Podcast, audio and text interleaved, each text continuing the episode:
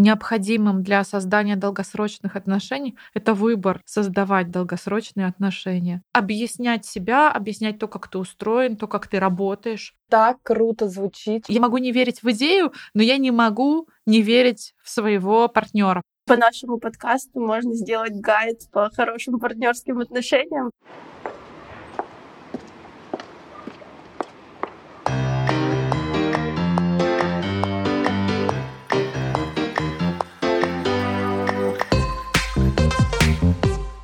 Вы слушаете подкаст Ladies Wine and Design Moscow, и здесь мы пытаемся бороться с предубеждениями о девушках и вместе с гостями разобраться в запросах современных женщин в жизни и профессии.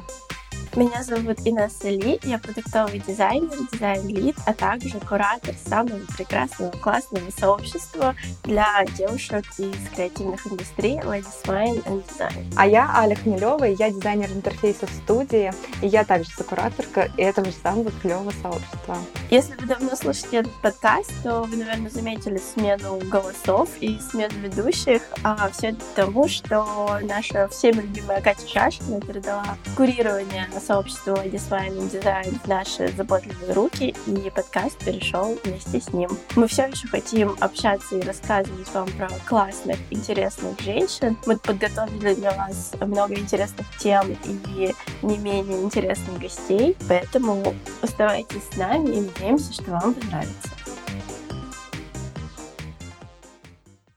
Первом выпуске этого сезона мы решили порассуждать о партнерстве и построении классных э, отношений в разных жизненных сферах вместе с писательницей, блогером, ведущей подкаста «Хорошие отношения», автором писательских курсов и мамой Радмилой Хаковой. Радмила, привет!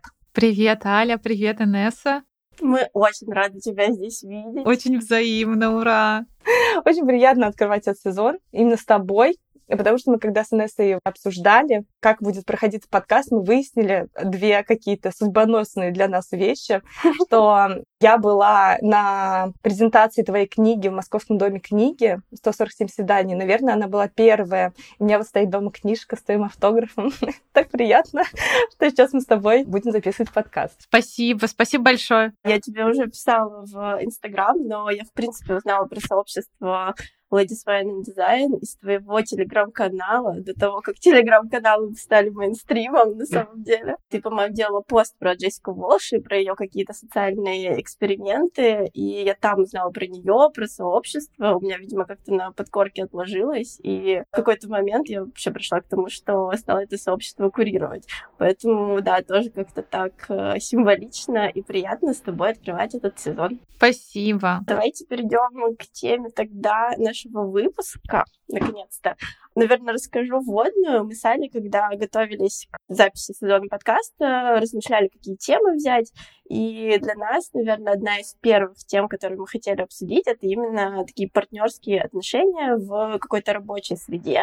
И как будто бы для нас это было логично, потому что мы сами вдвоем начали курировать сообщество и открыли для себя вообще весь этот мир взаимодействия друг с другом, что это на самом деле может быть и сложно, и непонятно, но с другой стороны это так интересно, и это открывает тебе столько новых возможностей. В общем, нам эта тема интересна, мы хотим о ней разговаривать, всем рассказывать, и аж решили на эту тему записать подкаст. И тебя решили позвать, потому что кажется, что ты вот писательница, ты журналист, но у тебя параллельно очень много своих каких-то проектов, которые, по-моему, тоже связаны именно с межчеловеческими отношениями, и в том числе с партнерскими отношениями. И вот да, вы с Сашей записываете подкаст, даже хорошие отношения, и казалось, что с тобой эту тему будет обсудить интересно и как-то познавательно.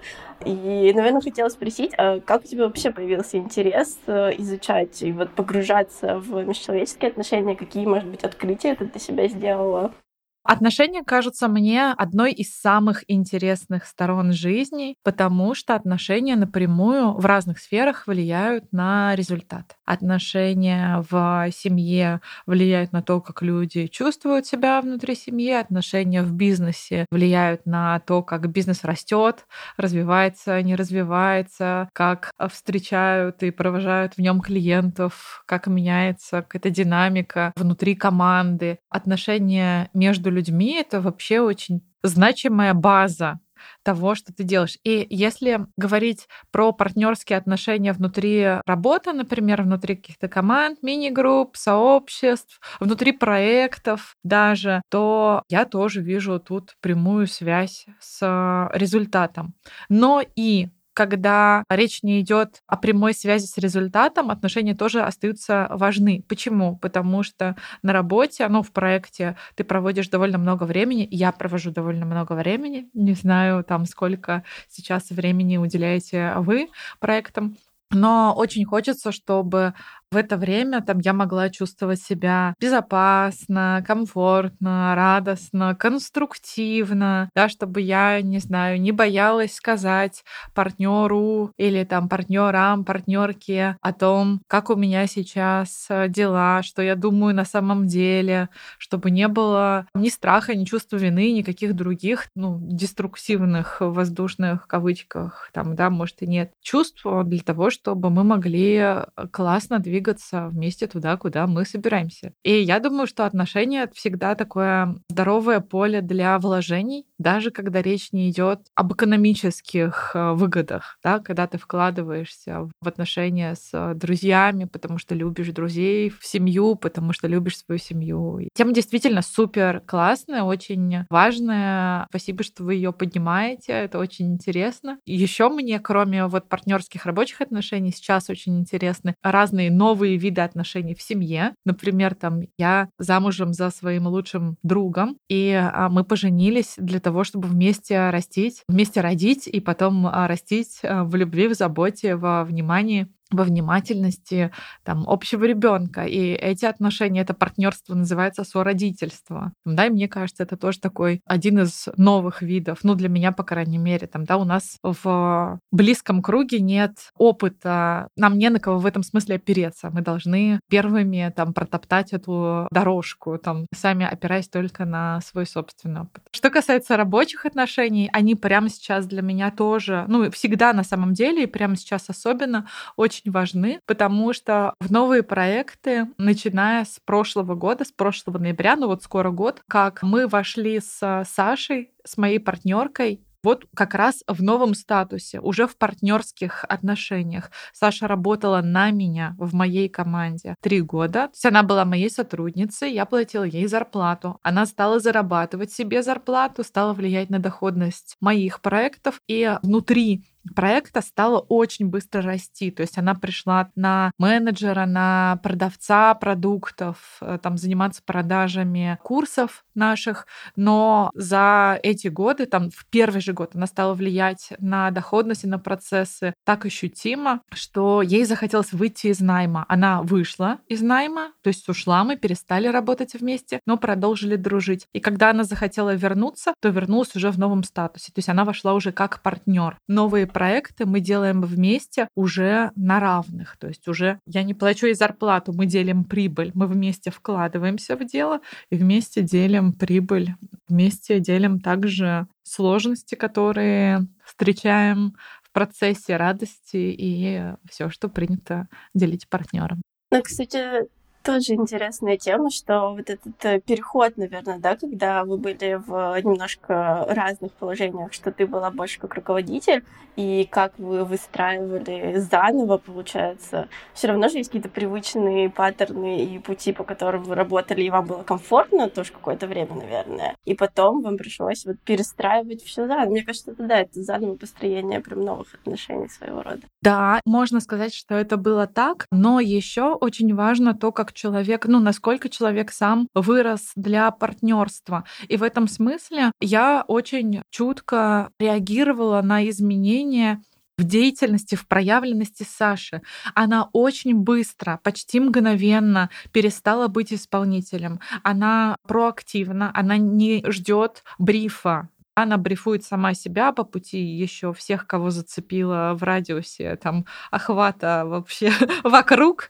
Вот. Она проявляет инициативу, она чувствует ответственность за результат, несмотря на то, что она в найме. И она работает так на всех своих проектах. Поэтому очень устает, поэтому склонна к выгоранию. И, ну, вообще такая, мне кажется, не знаю, жгучая энергия в работе, она больше свойственна людям, на мой взгляд, это исключительно мой личный эйджистский опыт, что она свойственна людям до 30 лет, когда у тебя еще нет семьи, или это молодая семья, в которой вы такие молодые, свободные специалисты, когда ты можешь, э, не знаю, работать допоздна, когда у тебя очень быстрая энергия, когда ты не боишься совершать ошибки, когда тебе легко потом перестраиваться, восстанавливаться тебе легко. В этом смысле Саша исполнителем, ну, не была и месяца. Там, да, когда она пришла в найм, она стала сразу проявляться как человек, для которого очень важен результат. И все, что ей нужно было делать для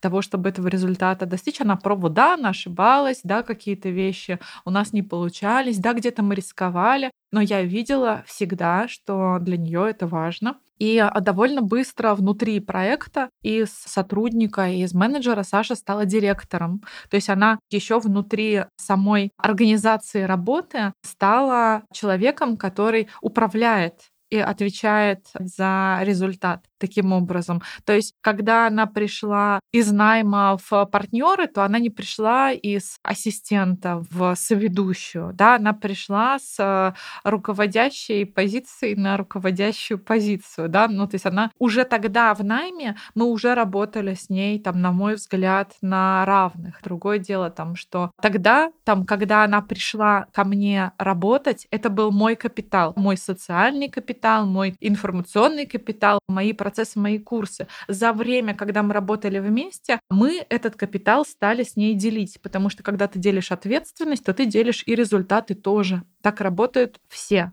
сферы отношений. Когда она стала влиять на доходность а, проектов, стала наращивать а, дополнительные продукты, ну, то есть, условно, там, я делала один, вела один курс, стала вести пять курсов. У меня был один продукт а, информационный, а стало пять продуктов информационных. Я не вела консультации и очень хаотично работала с рекламой. Я стала активно и структурированно работать с рекламой. Я стала вести консультации. То есть Саша стала как участник процессов влиять на то, как они устроены и какие результаты мы имеем на выходе. Поэтому переход этот для меня был мягким, но было нужно подождать, пока она созреет сама условно отказаться от зарплаты. Я знаю, что не всем это подходит, потому что у партнера нет зарплаты. Мы зарабатываем прибыль, никто из нас не получает 10 числа деньги на счет откуда-то, все деньги, которые мы зарабатываем, мы делаем сами, там, да, своей головой, руками, действиями, анонсами,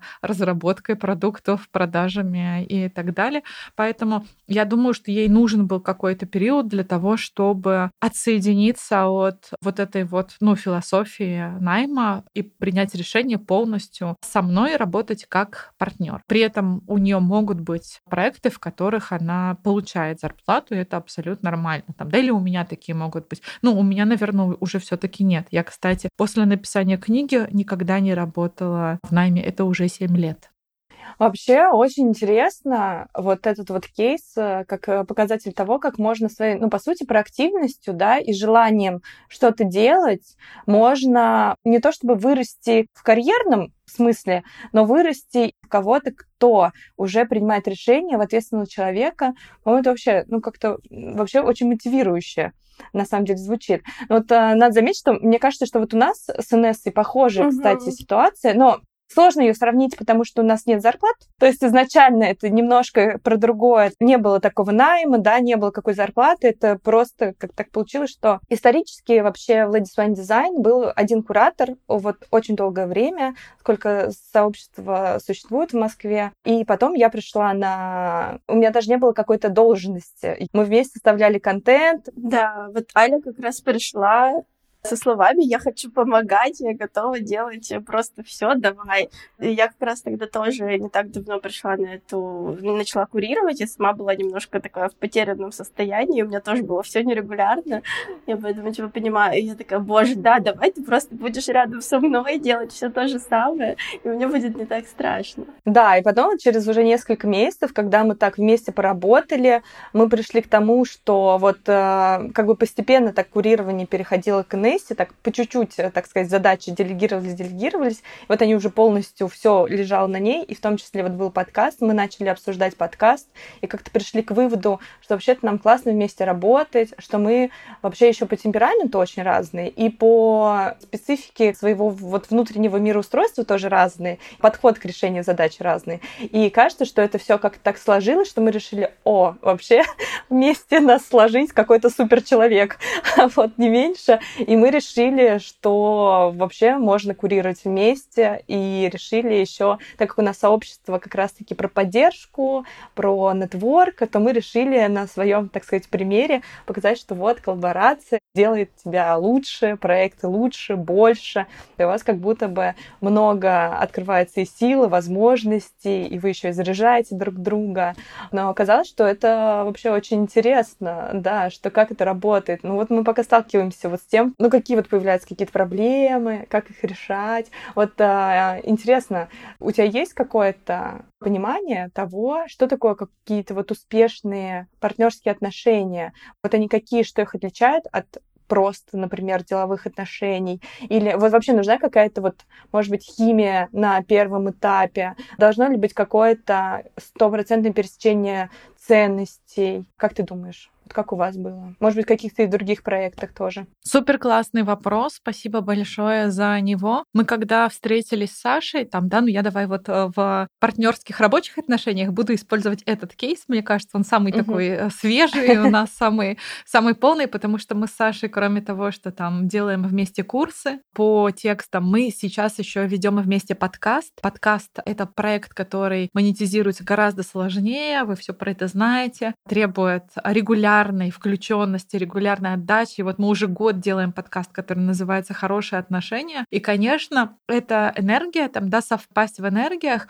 очень было важно. Без этого мы бы не двинулись далеко. Но я подозреваю, что важнее, чем какой-то матч в смысле вот нам так легко вместе, или мы так дополняем друг друга. Важнее этого есть намерение делать эту работу вместе, потому что все разные, и, а, может быть, бывают дни, моменты, ситуации, когда вы не можете договориться сразу, вам сложно, или кто-то находится в менее ресурсном состоянии, не способен сам себя объяснить, второму надо где-то догадаться, где-то принять на себя больше нагрузки, где-то уступить. Бывают дни, когда партнеры там, да, или партнерки обе, оба оказываются не в ресурсном состоянии, и тогда вообще сложно договориться, чтобы двинуться дальше. Но если вы принимаете решение каждый раз, там, да, что бы ни происходило, возвращаться к совместному делу, продолжать, то вы потом разбираетесь. Вы потом говорите, давай проговорим, что случилось. Не в моменте, там, может быть, никогда прямо есть какие-то сложные эмоции или сложное состояние чувства, но немножко потом, там, да, переспав э, с этими ощущениями, там, да, с утра или на следующий день или в понедельник, давай проговорим, а мы, кажется, встретились с чем-то, с чем мы не сталкивались раньше, и у нас нет этого в инструкции, мы не знаем, как с этой ситуацией разобраться, поэтому давай мы разберемся, чтобы, когда мы столкнемся с этим в следующий следующий раз мы знали, как нам действовать. В этом смысле это такая немножко инструкция по рабочему использованию себя. Ну, то есть я говорю, например, ты знаешь, Саш, со мной не работает давление. Я просто блокируюсь, я отказываюсь сделать хоть что-нибудь, если ты начинаешь на меня давить. Я ушла из найма, чтобы никто никогда на меня больше не давил, потому что я не справляюсь с этим, мне это больше не подходит. Там, да, до какого-то времени, возраста, опыта, ситуации. Это было опытом для меня, но этот опыт у меня уже есть. Все, он мне больше уже не нужен. Поэтому давление не работает. Со мной мной нужно по-другому. Или Саша говорит, ты знаешь, я поняла, что я не могу остановиться. Что если ты пишешь мне в 8, в 9, в 12 ночи, в день рождения мамы, в Новый год, когда я на свидании с мужем, я все время отзываюсь, я включаюсь, я начинаю работать. Кажется, я так сгорю. Кажется, нам нужно что-то придумать. Там, да, и мы придумываем, что после 7 вечера и в выходные мы не общаемся по работе. Я не пишу, не брифую, не запускаю мозговые процессы, Саша не включается, не отзывается и так далее, потому что ей нужно время на отдых, да, ей нужно переключаться. И идеи типа «я сейчас тебе напишу, но ты об этом подумай потом», они не работают, да, мозг начинает сразу генерить ответы, разруливать. Саша начинает быть включенным менеджером вместо того, чтобы быть на празднике, на вечеринке, на пляже, в парке или там в объятиях. Выдавать друг другу инструкции к эффективному взаимодействию с собой я считаю частью важной, успешной партнерской коммуникации. О каком бы партнерстве мы ни говорили. Романтическое, семейное, бизнес-партнерство, дружба в том числе, взаимодействие какое-то. Давай я тебе расскажу, что со мной работает, а что со мной нет. Давай я тебе расскажу, почему я так отреагировала. А ты понимаешь, почему я вчера молчала в ответ на все твои вопросы и потом ушла? Я хочу тебе объяснить, что это такое было. Мне было тяжело вот с чем. Да, объяснять себя, объяснять то, как ты устроен, то, как ты работаешь, условно, очень важно и очень классно. Я знаю, что не все это могут, потому что есть люди, люди, которым по своей организации тяжелее вообще себя даже понимать, не то, что себя объяснять наружу. Для этого есть классные инструменты, есть психотерапия, просто вообще, который я амбассадор и а, адепт. Есть а, способы изучать, как ты устроен. И а, тоже, мне кажется, как будто бы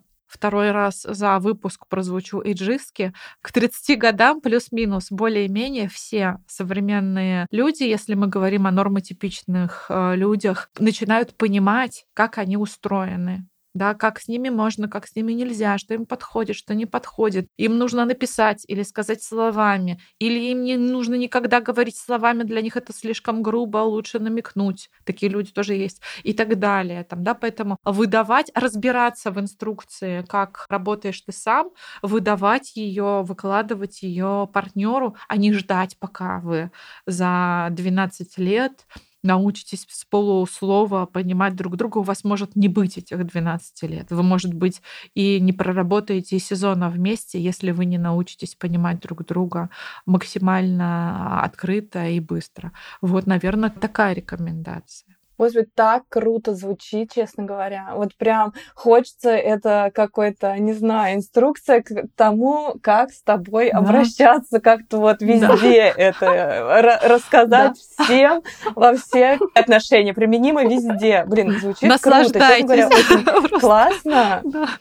Да, очень классно видеть, что ведь у вас работает, что это действительно вы к этому пришли, да. что это как бы не интуитивно, а что действительно есть какие-то такие четкие достаточные вещи, что вот мы вот так вот делаем, и вот это нам помогает, это там помогает мне, тебе, класс. Круто об этом говорить, что, да, там как будто внешне мы часто показываем, что мы партнеры, нам так классно вдвоем, у нас все так хорошо получается, и мы сразу начали работать как команда. Но мне кажется, важно говорить, что это как любые отношения, это прям процесс, вы реально узнаете друг друга, вы узнаете себя. Вот я через отношения с Али в том числе многое узнала и про себя тоже. Я такая, ой, оказывается, меня вот это триггерит. Или там, блин, оказывается, вот это я не люблю, а вот это, оказывается, я могу делать.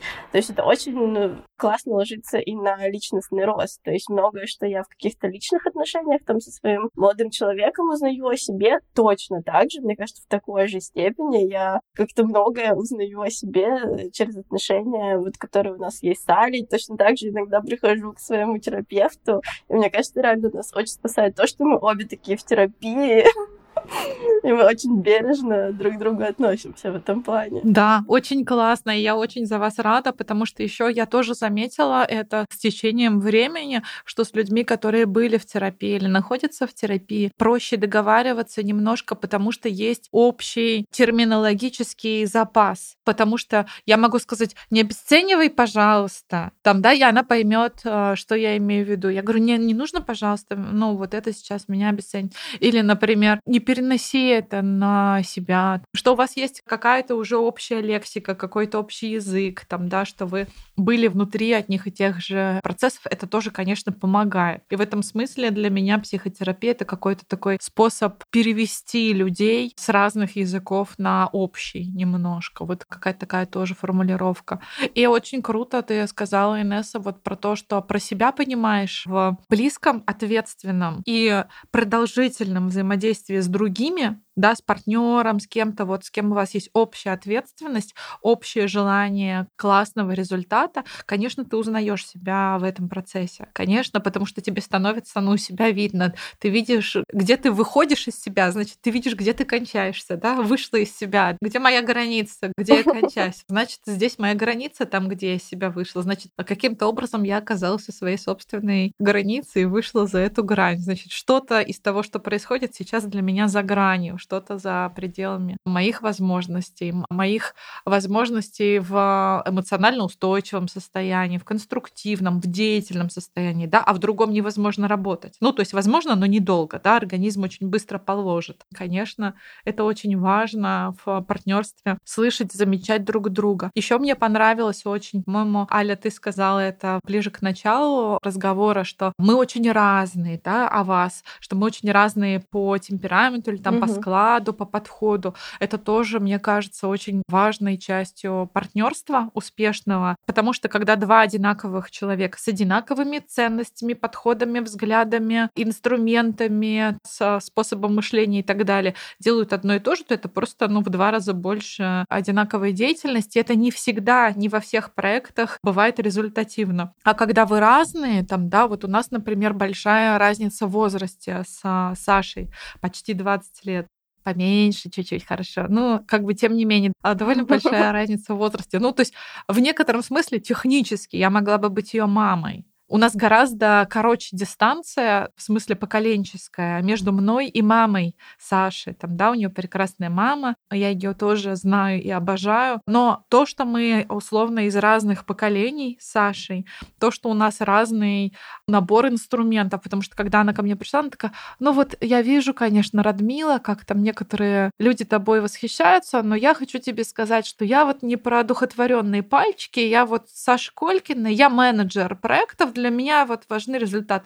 Я сказала, супер, мне подходит, давай, добро пожаловать. Ну, то есть она тоже другая, мы тоже разные. Но из вот перечисленного там, да, про ценности, мышление, инструменты и так далее, ценности кажутся мне наиболее значимой категорией в совпадениях. Ну, то есть я уверена, что если бы Саша, например, была коррумпирована, если бы она такая, ой, давай тут где-то заплатим, тут где-то умолчим, давай не будем платить налоги или чего-нибудь еще, мы бы не сработались. Ну, то есть сто процентов. Или если бы там я была менее ответственная, мы бы тоже не сработались. А Саша знает, что я все равно сделаю, я все равно выдам результат. Я его, могу выдать его вот без пяти дедлайн, там, да, но я его выдам, я сделаю. Она уверена во мне. И это помогает нам тоже очень здорово друг на друга опираться, потому что с разными ценностями, я думаю, партнерство строить сложнее кажется, что то, что ты говоришь про то, что вот ты даешь человеку какую-то инструкцию про общие ценности, кажется, что это все может быть исключительно в каком-то безопасном доверительном пространстве. И кажется, что его тоже как будто бы надо уметь выстраивать. Это тоже помогает психология, психотерапия, но кажется, что вот есть какие-то такие вещи, которые ты можешь, будучи в партнерство, то есть если ты понимаешь, что тебе тут уже хорошо, то есть какую-то работу вы уже проделали чуть-чуть, то тебе и легче как будто бы какие-то сложности переваривать немножечко.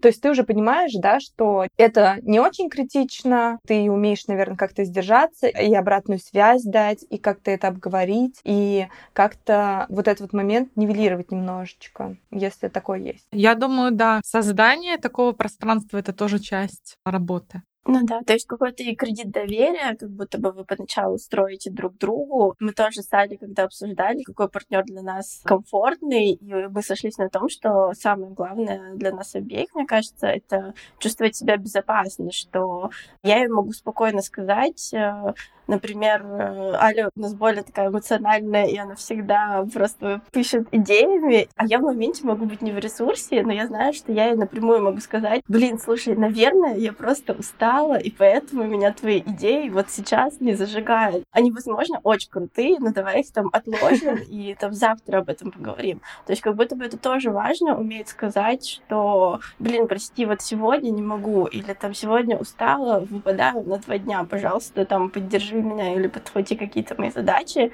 и знать, что человек тебя не встретит тем, что, блин, ну как так, ты же мне обещала. То есть не будет какого-то наезда, не будет э, какой-то попытки там тебя обесценить, преуменьшить твои заслуги или что-то такое. То есть, да, мне кажется, именно какое-то вот чувство безопасности и чувство доверия друг другу вообще критично. Не будет давления, как будто бы. Да, я согласна, согласна тоже полностью с этим. И еще у нас есть, например, такой ход. Иногда меня не зажигают идеи Саши, или ее не зажигают мои идеи. Это всегда заметно. Ну, то есть всегда видно, всегда видно по лицу или еще почему-то. Мне, например, я, э, я, я обожаю, что у Саши все написано на лице. Ну, то есть она очень плохо контролирует свою мимику, очень плохо.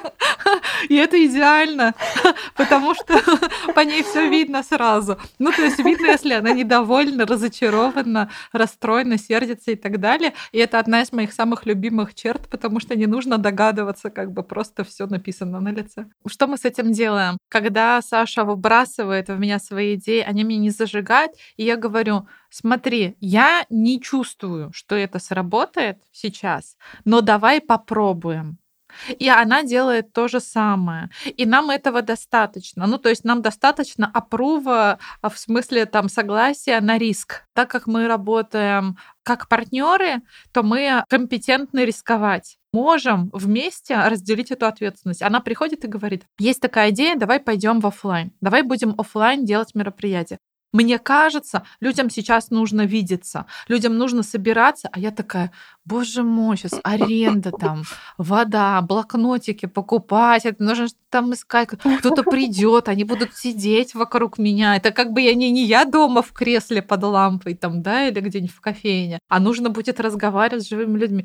Я такая, ты знаешь, меня вообще не зажигает это сейчас. Ну давай попробуем, давай рискнем. Там, да, и мы делаем какой-нибудь предновогодний интенсив или еще какую-нибудь встречу, или литературную мастерскую в Национальной библиотеке в Казани или что-нибудь еще, и люди приходят. И я выхожу, там, да, беру микрофон, и я включаюсь. И тогда меня это зажигает. А в моменте я, например, могу не верить в эту идею. Я не могу не верить в идею, но я не могу не верить в своего партнера, в свою партнерку. И если а, для нее это важно, она с этим пришла, да, я верю в нее. Я говорю, слушай, идея вообще, конечно, просто кошмар. Выглядит как будто очень много работы.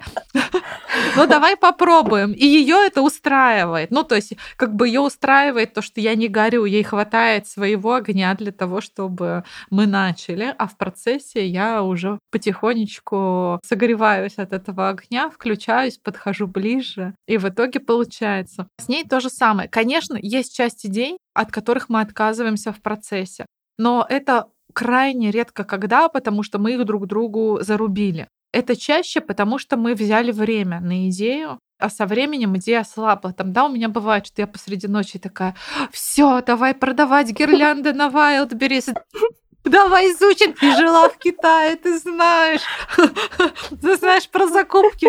Вот. Или там я делаю группу бизнес, там ставлю дракона на юзерпик и так далее. Ну вот, полно разных идей генерим. И Саша такая, так,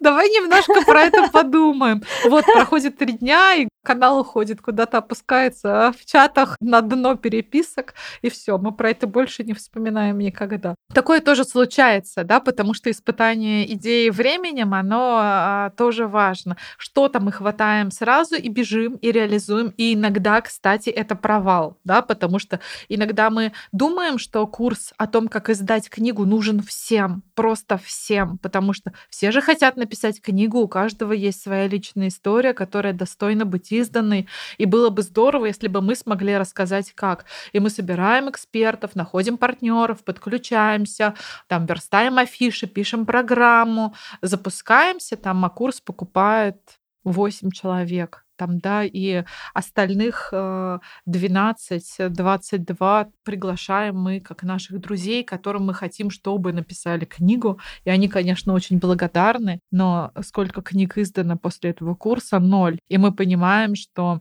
мы поспешили, что мы никак не протестировали эту идею, там, да, и, ну, такие проекты у нас тоже есть. Или, например, курс о том, как хорошо делать рекламу, как продавать этично, продукты или услуги в своих э, блогах. Я такая, гениально, блестяще, это нужно всем, давай, давай сделаем это, давай. В итоге курс оказывается неинтересен, например, никому, потому что люди в принципе не хотят продавать рекламу у себя в э, блогах. Ну, то есть они не хотят придумывать, как ее делать хорошо, они готовы разместить готовый макет, который им прислали, оплатили да, но если я говорю про блогеров. Ну, то есть такие, конечно, ситуации тоже случаются, когда вы не выдержали, не дали время идее, реализовали ее сразу и потратили это время таким образом впустую. Но партнерство это в том числе продолжать после неудач. Поэтому, да, когда мы такие, ну ладно, ну упал, что теперь? Лежать, что ли, да, вставай дальше, иди. Классно иметь как раз-таки партнера, и вот как ты привела примеры, классно, когда у вас вдвоем что-то получается, и вы можете вместе радоваться одинаково, потому что вы обе знаете, сколько сил на это ушло, как это было сложно, но в то же время, когда что-то не получается, вы тоже можете как-то друг друга поддержать и сказать, ну, типа, да ладно, ну и всякое бывает, мы еще сделаем что-то другое классное. Очень прикольно. Мне еще очень понравилось то, как вы даете обратную связь, что если идея не зажигает, я прям себе запишу пишу. Потому что, с одной стороны, это честно, ты не обманываешь человека и вот не разрушаешь э, то самое доверие. То есть ты не говоришь «да, круто», а сама думаешь «блин, ерунда какая-то». Вроде бы говоришь честно, но в то же время даешь ему кредит доверия. Очень вдохновила эта история. Класс, ура. Как будто бы я инструкцию получаю немножко, как нам работать. Да, мы все записываем, что дело в каких-то моментах. Прям это какое-то что-то такое, о чем мы, вот ну, мы как говорили, что мы только с этим столкнулись относительно недавно, и мы все еще периодически сталкиваемся с какими-то вещами, или кто-то уже выгорел, кто-то уже предвыгорание у него, какие-то вот такие штуки, кому-то что-то не нравится, и вот мы только начинаем, поэтому у меня это такая пленочка, она записывает на мой жесткий диск. Круто, что у вас есть эти вопросы и что вы ищете на них ответы. Я думаю, что это даже не половина, это больше, чем половины успеха. Ну, то есть, когда вы в партнерских отношениях, встречаясь с любыми препятствиями для классного самочувствия и результата, когда вы думаете, как нам это сделать, как нам сделать это лучше, как мы можем делать это удобнее для всех, как мы можем делать это эффективнее, как мы можем делать это легче, потому что это супер классный тоже вопрос, да? как нам делать это так, чтобы не надрываться, не изгорать, не перегорать, как мы можем делать это легче, что нужно мне, что нужно моему партнеру, моей партнерке для того, чтобы мы могли делать это легче. Это супер вопросы, я считаю, что просто, ну, 88% успеха уже в том, что вы готовы искать на них ответы. Там, да, что вам нужны ответы на эти вопросы, что вы хотите продолжать и ищете, как сделать это лучше. Мы, кстати, в подкасте «Хорошие отношения» записывали выпуск, который называется «Хорошие рабочие отношения». Да, я Он в целом про рабочую коммуникацию. Вот, если я могу рекомендовать этот выпуск, то я рекомендую его, да, послушать. Конечно. Я как раз послушала этот выпуск, ну, уже какое-то время назад, и там был вот момент, ты рассказываешь про то, что вот как раз на тебя ты сейчас говорила, что на тебя нельзя давить, и ты про это знаешь и говоришь об этом Саше. И там была история, ты рассказывала, как ты пришла на собеседование, насколько я помню, и там женщина тебе сказала, что самое главное, там сейчас мы начнем с самого Подчиняться главного. будешь мне, да? Да, подчиняться да. будешь мне. И что ты встала и ушла. Да. И я сижу, слушаю. Я такая, боже, главное, чтобы она не ушла с нашего подкаста. Это было выпуска. Надеюсь, что все понравится. Это было самое мое короткое собеседование в жизни, правда. Оно длилось типа три минуты, потому что я только села. Она сказала, ну, начнем с главного, подчиняться будешь мне. Я сказала, спасибо, мне не подходит. Давайте не будем тратить время друг друга. И все, я встала и ушла. Считаю, что я сэкономила время. Мне очень понравился этот кусок. Это очень взрослое что-то, что-то очень на взрослом такое. Вот для меня так воспринимается.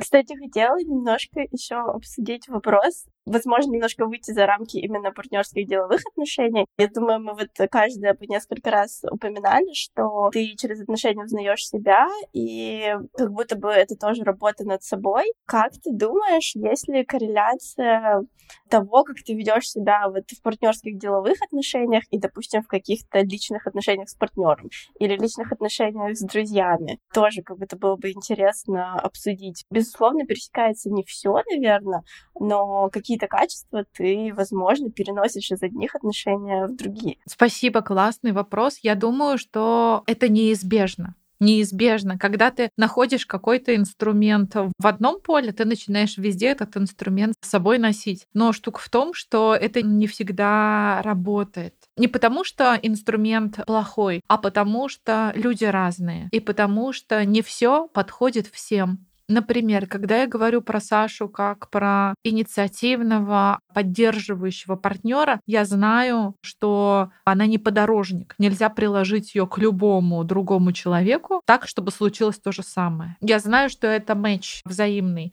что в наших отношениях с Сашей, в рабочих, не 50% Саши и 50% меня, которые вот так вот соединились и получилось 100, а в них 100% Саши и 100% меня. И поэтому у нас 200% 100% матч. Поэтому у нас а, супер классная команда и супер классный результат и отличное партнерство. Но когда, например, кто-то думает, что он может стать таким же партнером для меня. А, или когда, например, Саша говорит, Радмила очень чуткий, бережный руководитель она там такая и такая, то она рассказывает про то, как я работаю с ней. Если ко мне придет ленивый, безответственный и грубый сотрудник, я не буду чутким, бережным руководителем. Человек выйдет через э, 15 минут в дверь, как только. Или ты. Да, или я. Но если человек пришел ко мне, то да, скорее он выйдет. И то же самое там, да, что мне настолько комфортно и классно работать с Сашей, не значит, что так будет всем.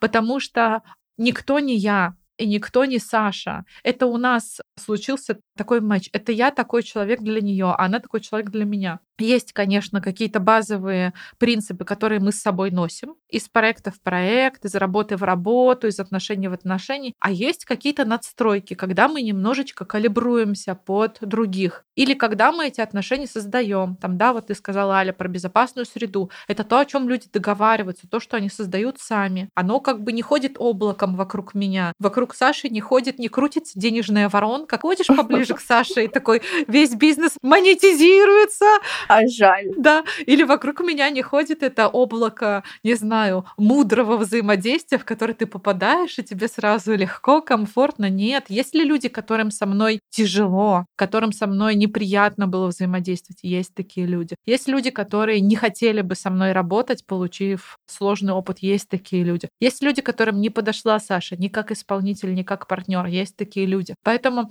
Тут важно то, как вы движетесь навстречу друг другу, а не как вам повезло найти или встретить там, да, какого-то человека или партнера, а то, что вы вдвоем, встретившись, делаете. Там, да, мне как-то на свиданиях в Израиле, кстати, в Тель-Авиве цитировал мужчина Рамаяну.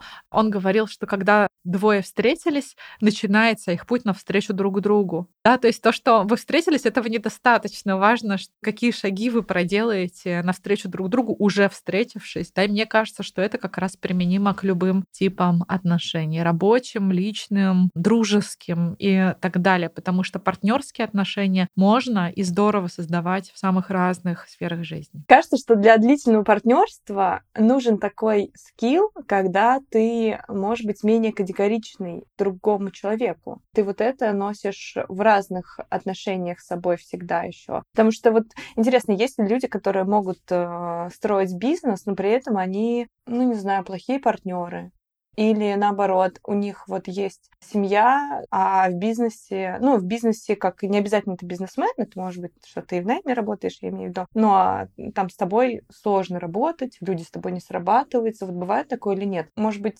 просто отношения романтические, так сказать. Иногда они для двоих, и они скрыты от общества, и ты не видишь, люди не всегда, ну, просто вот живут, а браки живут. Не очень счастливы, но живут. Может такое быть или нет? Что, скорее всего, если все плохо, то везде плохо. Я думаю, что может быть э, везде вообще по-разному, просто потому что люди разные. И есть э, союзы, которые трудно понять логически снаружи, там, да, умом, рацио. Например, потому что любовь иррациональна или потому что у людей есть какие-то свои выгоды. Да, например, полно в стереотипном мышлении по поводу семьи прошлого. Да, бьет, значит, любит, не знаю, хоть плохонький, да свой. И, ну, у нас ведь дети, а как бы, а каково детям внутри плохих отношений родителей? Это узнают только психотерапевты 30 лет спустя, там, да, и так далее. Поэтому я думаю, что тут может быть по-разному. Тут какое-то бесчисленное количество возможных комбинаций, просто по количеству людей, характеров, там, да, и выборов. Но что мне кажется неизменно нужным, необходимым для создания долгосрочных отношений, это выбор создавать долгосрочные отношения, потому что не бывает все идеально гладко. Конфликты — это часть отношений, нормальная часть отношений. Конфликты неизбежны, столкновения неизбежны, вспышки, смена настроения, эмоций, изменение состояния неизбежны. Да, мы не роботы, мы живые люди со своими стрессами, переживаниями, особенностями, со своим характером, со своими недосыпами, страхами, проекциями и так далее. Но другое дело, что совсем можно справиться, если есть выбор справиться. Если вы делаете выбор, проснувшись с утра снова идти в эти отношения, снова идти на эту работу, оставаться в этой семье, оставаться с этим человеком, ответить на звонок, согласиться на встречу, написать сообщение, сказать, слушай, что-то мы вчера, там, кажется, не договорили, или что-то у нас вчера не сложилось, давай обсудим, или там, да, можно я тебе объясню, что произошло, и так далее. Поэтому, если ты выбираешь продолжать то шансов для этого ну, гораздо больше. Шансов того, что это продолжится, гораздо больше, потому что ты делаешь этот выбор. И дальше, да, ты как бы передаешь мяч второму. Если второй принимает этот мяч и тоже продолжает этот выбор, то отношения длятся. Мне кажется, я все равно переношу. У меня есть какие-то повторяющиеся штуки, которые мне, допустим, тяжело или которые меня триггерят как в личных, так и в рабочих отношениях. Но да, опять же, то, что заставляет продолжать их. Э, ну, это иррациональная вещь, что ты понимаешь, зачем ты это делаешь, и видишь какую-то конечную цель но и какое-то внутреннее ощущение, что да, там я хочу с этим человеком а, продолжать какое-то партнерство, продолжать какие-то отношения. Кстати, фан-факт, у нас э, в команде даже есть свой коуч на случай таких ситуаций. И мне кажется, это наш какой-то супер э, бонус и э, тайная сила которая нам очень да. помогает. То есть у нас в команде раньше появился коуч, чем наше да. партнерство, и мне кажется, благодаря этому тоже оно выросло в что-то гармоничное. Да, это очень круто, и это супер привилегия, когда вы можете обращаться к профессионалам, к специалистам, к специалисткам для того, чтобы вам помогли разобраться с какой-то сложной ситуацией. Но выбор разбираться, он все равно всегда да, за каждым конкретным человеком. Я выбираю продолжать, я выбираю оставаться, там, да, я выбираю поговорить, я выбираю не делать вид, что ничего не произошло. Поэтому это такая здоровая личная ответственность. И не делать такой выбор тоже нормально. Но просто это значит, что эти конкретные отношения, ну, это конкретное партнерство, скорее всего, в этом моменте может закончиться, если вы не делаете этот выбор. Или оно может пошатнуться, да, потому что мне как-то подсветил один мой знакомый, что сложные отношения — это отношения с ложью. Если вы где-то солгали, солгали, что все в порядке, когда все не в порядке, солгали, что вас устраивает, устраивает, когда вас не устраивает. Отношения становятся сложными. И если принять такую версию, да, и попробовать честность как инструмент, да, и прикладывать ее осторожно, уважительно, бережно к другому, то вы можете удивиться тому, как это классно работает. Прикольно, никогда с этой стороны не думала. Да, я не уверена, кстати, что это филологически так, ну, то есть, что это действительно так устроено. Ну, звучит круто. Но просто это классная версия. Да, а вот, знаешь, вот по такой логике кажется, что с друзьями из-за того, что вы, например, дольше знаете друг друга, вы более открыты, у вас более какие-то вот, ну, такие хорошие, теплые отношения, кажется, что с ними должно быть какое-то более плодотворное партнерство. Вот как ты думаешь, просто меня это, например, пугает? Меня немножко пугает именно вот с друзьями детства, например, партнериться, ну, детство, юношество, потому что кажется, что мы все разругаемся, или что я не могу, как будто бы, например, не хочется связывать деньги и друзей то есть кажется, что вот где завязаны деньги, что можем, ну, друзей там потерять как-то так. Но это какой-то, наверное, стереотип. Вот мы с Инессой все равно становимся друзьями. Скорее всего, когда мы будем уже долго вместе работать, мы же все равно уже будем прям друзьями-друзьями. Инесса, запоминай. План такой. У тебя еще с другом получается семья. Но это другой аспект. Мы с Сашей подружились уже в процессе работы, то есть мы начинали отношения как рабочие. И нам дружба не мешает работать сейчас, а помогает, потому что кроме рабочих есть личные хорошие отношения, и если где-то просела рабочий, я такая, да come on, это Саша, вообще я ее люблю, это моя подруга. Сейчас мы как-то разберемся, пусть она немножко выдохнет, отдохнет. Или я говорю, это Саша, она моя подруга, она поймет меня. Я говорю, ну да, ну вот так, ну пойми меня вот сейчас, да, поддержи меня, а потом, когда состояние стабилизируется, тут такое, мне кажется, ключевое, что в хорошем, классном, деятельном состоянии дела делать, конечно, легче, да, дело идет, все получается. Ну, или там этому есть какие-то внешние обстоятельства, но чаще получается. Что касается работать с друзьями детства, я, наверное, никогда не пробовала. У меня не было такого опыта, поэтому тут я не могу подсказать. Жить с лучшим другом, так же, как и с любым другим человеком, с которым ты не жил, например, раньше, и съезжаешься во взрослом возрасте, сложно. Если бы у нас была еще мощная романтическая подоплека, какой-то такой подтекст, что я еще при этом, при всем должна еще ему как-нибудь нравиться специально и как-нибудь еще классно для него выглядеть, и как-то еще его, не знаю, эмоционально, ой, сейчас, может, даже что-то обидное скажу, извините, эмоционально обслуживать его мужское эго, да, или как-то требовать от него какого-то специального отношения ко мне как к женщине, я бы, наверное, просто не справилась. Ну, то есть я в себе для этого возможности не вижу. Но, возможно, это опять возраст, да, что я уже, ну вот, встаю и ухожу с собеседований, которые мне заведомо, ну, не подходят. Отношения, которые мне уже заведомо не подходят. Поэтому в этом смысле я думаю, что с другом мне легче, чем с человеком, ну, если бы вот у нас был какой-то еще романтический подтекст. Но я опять не знаю, это все из теории вот такого сослагательного наклонения, поэтому не могу уверенно сказать. Я думаю, что есть классные примеры и так, и так. Есть классные примеры друзей друзей, которые построили бизнес вместе. Просто это, ну, не я.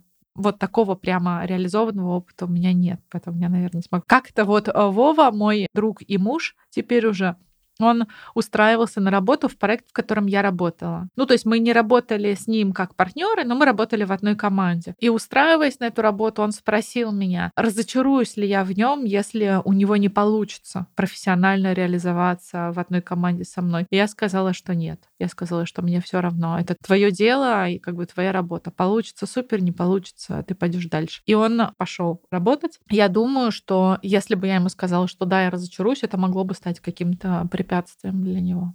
Ну, это как-то было бы небезопасно, наверное. Ну, в плане, что классно, когда тебе говорят, что, ну, даже если не получится, ты все равно, угу. как будто бы с тобой все ок, ты все равно там недорог нужен, как-то вот это как раз вот это безопасное пространство, наверное, для меня. Ну, как будто, кстати, да, открытый вопрос такой нам всем, наверное, подумать, потому что у меня тоже не было опыта работы с друзьями, а вот скорее обратный, когда с людьми, с которыми тебе хорошо работается, у вас формируется дружба. Ну да, наверное, всех пугает все-таки этот стереотип, что бизнес с друзьями нельзя строить. Тоже интересно, почему он появился. Возможно, потому что ты знаешь человека с одной стороны, и ты, в принципе, его там никогда не видел, какой он в работе, и вот эти вот ожидания, которые не реализовались, возможно, это может расстраивать. Хотя, как будто кажется, если у вас э, именно доверительная дружба безопасная, что шансы есть. Возможно. Да. Я вот сейчас Вспомнила, не знаю, сериал, может быть, клинику, там, девочки, вы смотрели? Я чуть-чуть смотрела. Да, там вот был э, Джей Ди, и его друг, он хирург, а он врач общей практики. И там должен был этот хирург сделать ему операцию или кого-то из его родственников операцию, что-то вот такое. И он ему не доверял, потому что когда они учились, они учились вместе, прогуливали вместе, что-то творили вместе, и нет отношения как к профессионалу, вот нет вот этой дистанции, когда ты такой, блин, ну врач, он мне не может посоветовать плохого, так сказать. И может быть вот это меня немножко останавливает, что вот когда вы вместе вы тусите, это такой, блин, я не знаю, какой она профессионал, там он, потому что может быть он проспит. Есть еще пример про врачей. У них, насколько я знаю, есть такое правило, что они стараются не оперировать, там, не делать какие-то уколы своим родственникам или там э, своим партнерам, потому что ты к ним эмоционально проникаешься, и тебе сложнее сделать свою работу, то есть ты более эмпатичен, и тебе тяжело холодную голову держать на плечах. И они лучше тебя доверят какому-то там профессионалу, у которого нет с тобой связи. И, может быть, кстати, еще поэтому дружески с друзьями может быть сложно выстраивать рабочие отношения, потому что в работе тебе все равно иногда нужно быть пожестче, иногда там нужно чуть выставлять свои границы, там где-то спорить, и, возможно, с друзьями это делать сложнее, потому что ты такой, блин, ну у него вчера там собака болела, я, наверное, не буду, соглашусь на все условия. Я думаю, что да. Но опять это, ну, у нас с вами разговор из области теории, да? Ну, Если да. лучшие друзья, которые взяли и построили бизнес, я думаю, что есть такие классные кейсы. Просто это не наши кейсы, да, не наши с вами.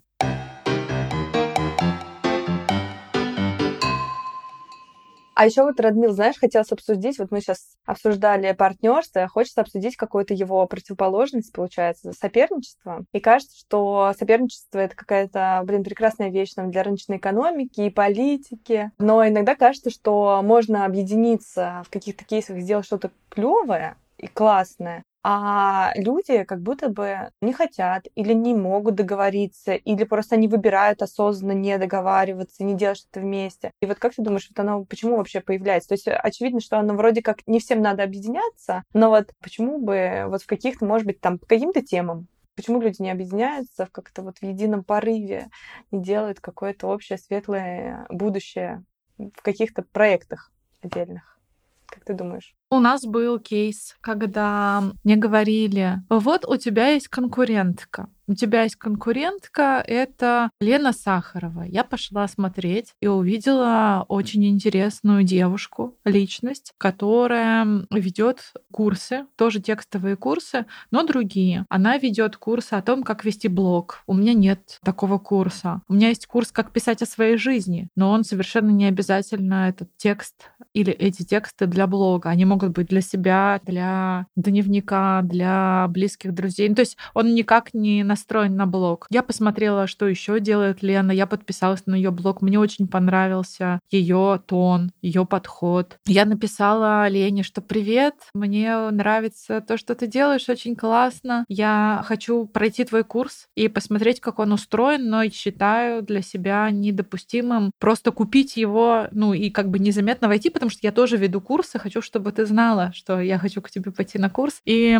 она сказала мне, оп, давай, приходи ко мне на курс. Она пригласила меня. Я прошла ее курс, мне очень понравилось, и я похвалила его у себя публично в социальных сетях. И потом прошла еще два других ее курса по сторис и по автопортрету. Чудесный, кстати, проект. Очень он изменил мое отношение к фотографии я стала рекомендовать курсы Лены у себя в блоге. И я не считаю, что мы конкурентки.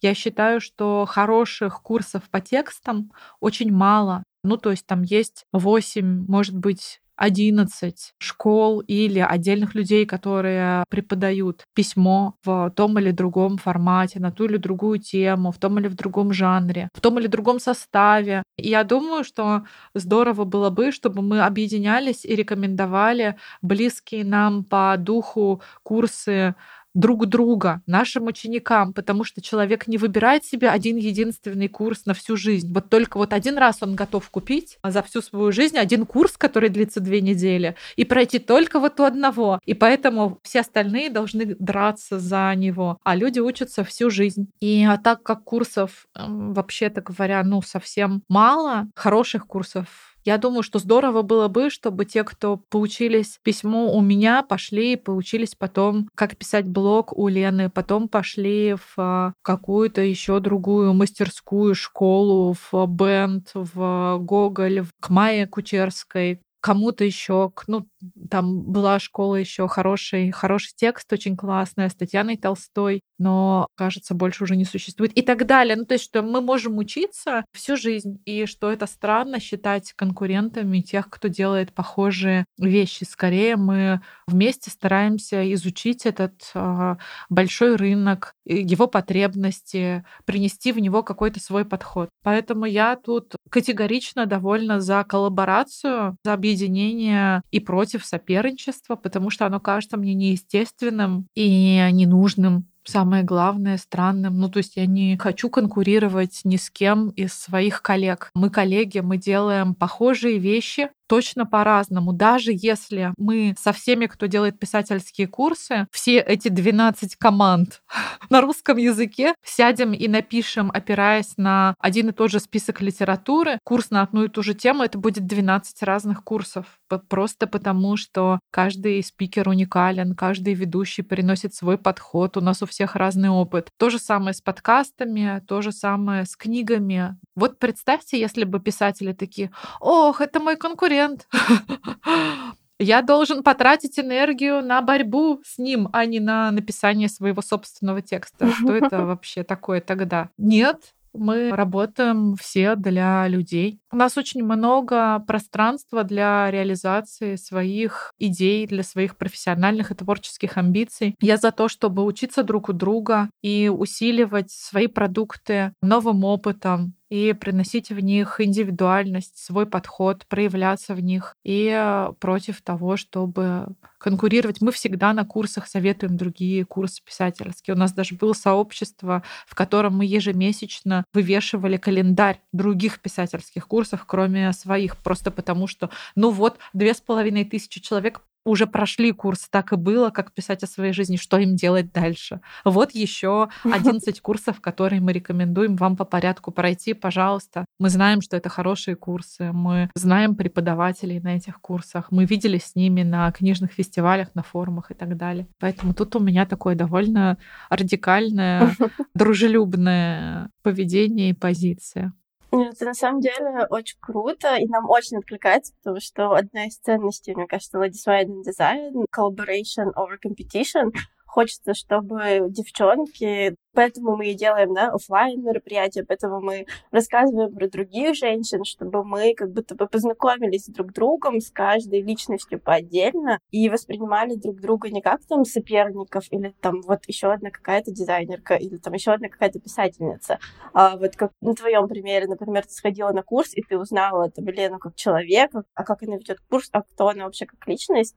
И это и тебя расширяет, и твои знания, и твои компетенции, и и очень круто, что да, ты это сказала, и мне кажется, важно об этом говорить, что важно не бояться друг друга, как-то не пытаться самоутвердиться за счет друг друга, а именно попробовать найти вот э, ресурс друг в друге и как-то вырасти, сделать что-то классное вместе. Тут тоже вообще на сто процентов соглашусь. Спасибо. Я вижу в этом большую ценность. А я вот хотела еще зайти немножко с другой стороны, потому что очень интересно, что ты привела в пример тоже девушку, у которой тоже есть курсы, и вот кажется, что мы живем ну, в таком каком-то патриархальном немножечко мире, немножечко, где женщины и мужчин учат соперничать как-то по-разному, возможно, на разных темах, возможно, на разных полях, что женщина как будто бы априори она не соперничает с мужчиной, как будто женщины соперничают с женщинами, возможно, есть еще вот эти древние установки, что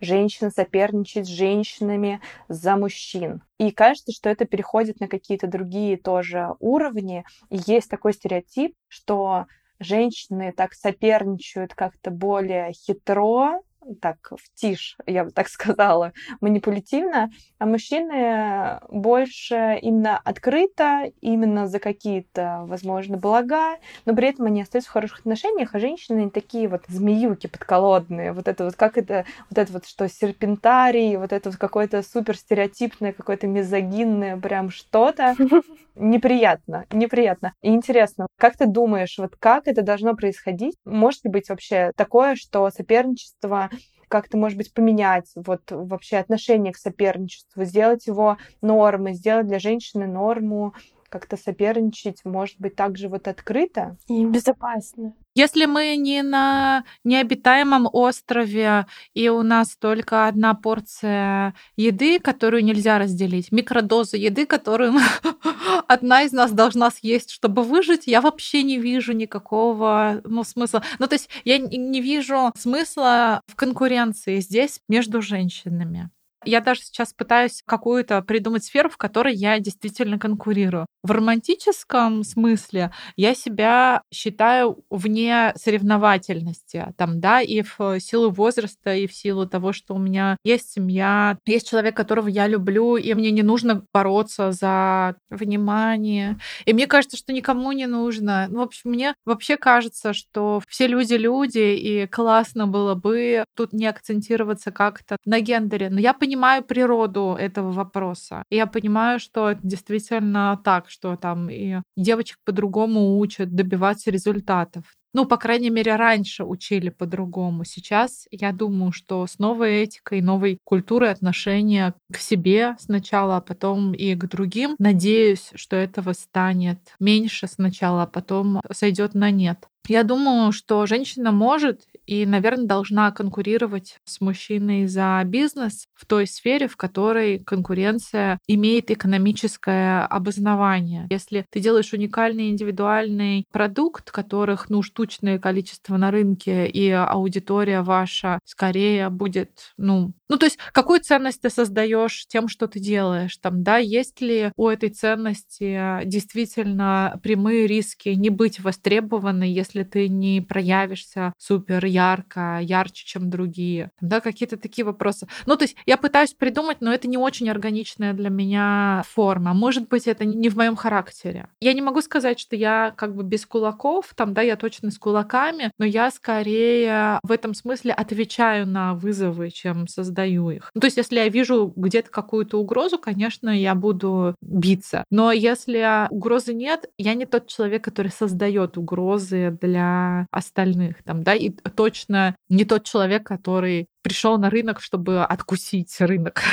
там, да, или откусить какую-то там часть пирога. Это что касается бизнеса. Мне кажется, я скорее какая-то аутентичная, и что я создаю какие-то больше штучные вещи под запрос, чем на большой масштаб. Может быть, что конкуренция, она появляется на каком-то другом э, слое масштаба. Может быть, я не знаю. А что касается женщин и э, поведения там, да, конкурентного, но при этом такого тихого, подковерного, какого-то такого соперничества, мне нравится думать, что есть сестринство и есть отношение к женщине как к более безопасной личности, просто ввиду пола. Я, например, когда я поздно вечером, сейчас уже так не делаю, но раньше, поздно вечером иду одна в темноте, в темном периоде, переулке. Если там стоит пятеро мужчин, я скорее встревожусь. Может быть, я даже сверну. Может быть, я поищу другую дорогу. Да, или, может быть, я вызову такси, чтобы проехать эти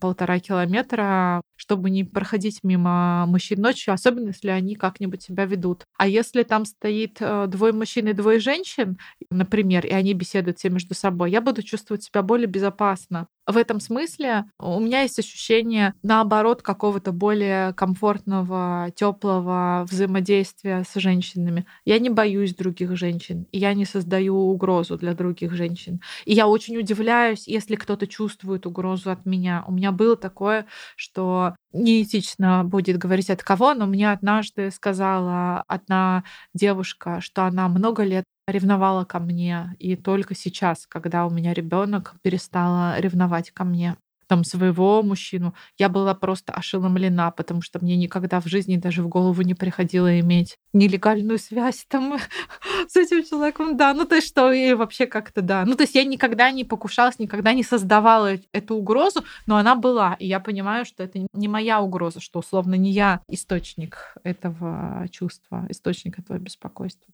Мне, кстати, очень понравилась э, именно мысль про аутентичность. Возможно, как раз-таки и это тебе и помогает не чувствовать какую-то конкуренцию, потому что ты знаешь свой продукт, ты в нем уверена, и, ну, также, наверное, и в отношениях с другими, ты когда ты там знаешь себя, знаешь, э, ты как бы верен себе, ты, возможно, чуть меньше склонен конкурировать за какие-то эфемерные вещи. Да, кстати, очень крутая параллель.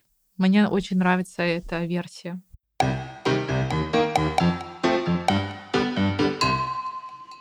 По нашему подкасту можно сделать гайд по хорошим партнерским отношениям благодаря Радмиле теперь. Но у нас все равно для тебя есть последний вопросик, так как мы все еще подкаст про девушек в креативных индустриях. Чтобы быть хорошим партнером, нужно, как мы уже сказали, хорошо знать себя в первую очередь, знать, кто ты и какой ты. Ну вот, допустим, я создавая подкаст, там, общаясь с новыми людьми, я немножко лучше узнаю себя тем, что я как-то общаюсь с миром, проявляю себя в мире. Я в книжках читала, что ты из довольно консервативной семьи, и, насколько я знаю, в таких семьях девочек все равно учат быть скромными, покладистыми, но в то же время ты такая современная, проявляющаяся девушка, ты ведешь блог, ты там довольно медийно известна.